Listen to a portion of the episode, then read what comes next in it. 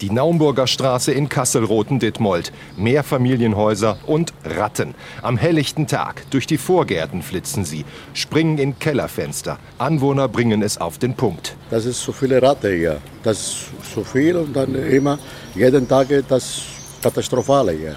Vier, fünf Wochen her ist es schlechter geworden. Ne? Renate Mattei wohnt auch hier. Vor vier Wochen war sie am Telefon und sah plötzlich 20 Ratten über die Straße huschen. Naja, hier zum Beispiel auf dem Kanaldeckel ist ein Parkplatz. Und da konnte es ihnen schon passieren, wenn äh, sie da geparkt haben und ausstiegen, dass ihnen die Ratte über die Füße springt.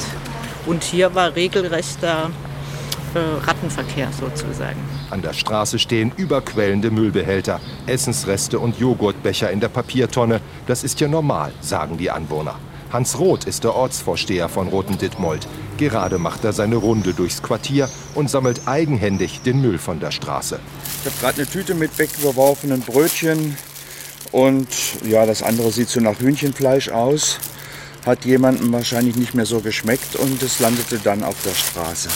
Das ist natürlich ein willkommenes Fressen für Ratten. Während des Interviews mit Hans Roth kommt just ein Mitarbeiter der Stadtreiniger und leert einen öffentlichen Mülleimer. In Kassel gibt es mehrere Ratten-Hotspots, und zwar in den Stadtteilen rund um die Innenstadt, erzählt der Mann von den Stadtreinigern. Hans Roth kann das bestätigen. Er hat nämlich eine Antwort aus dem Rathaus bekommen. Dass äh, aufgrund der Pandemie die Fresssituation für die äh, Ratten in der Innenstadt nicht mehr so ist wie in früheren Zeiten und sie von daher sich neue Futterquellen und Stadtteile suchen.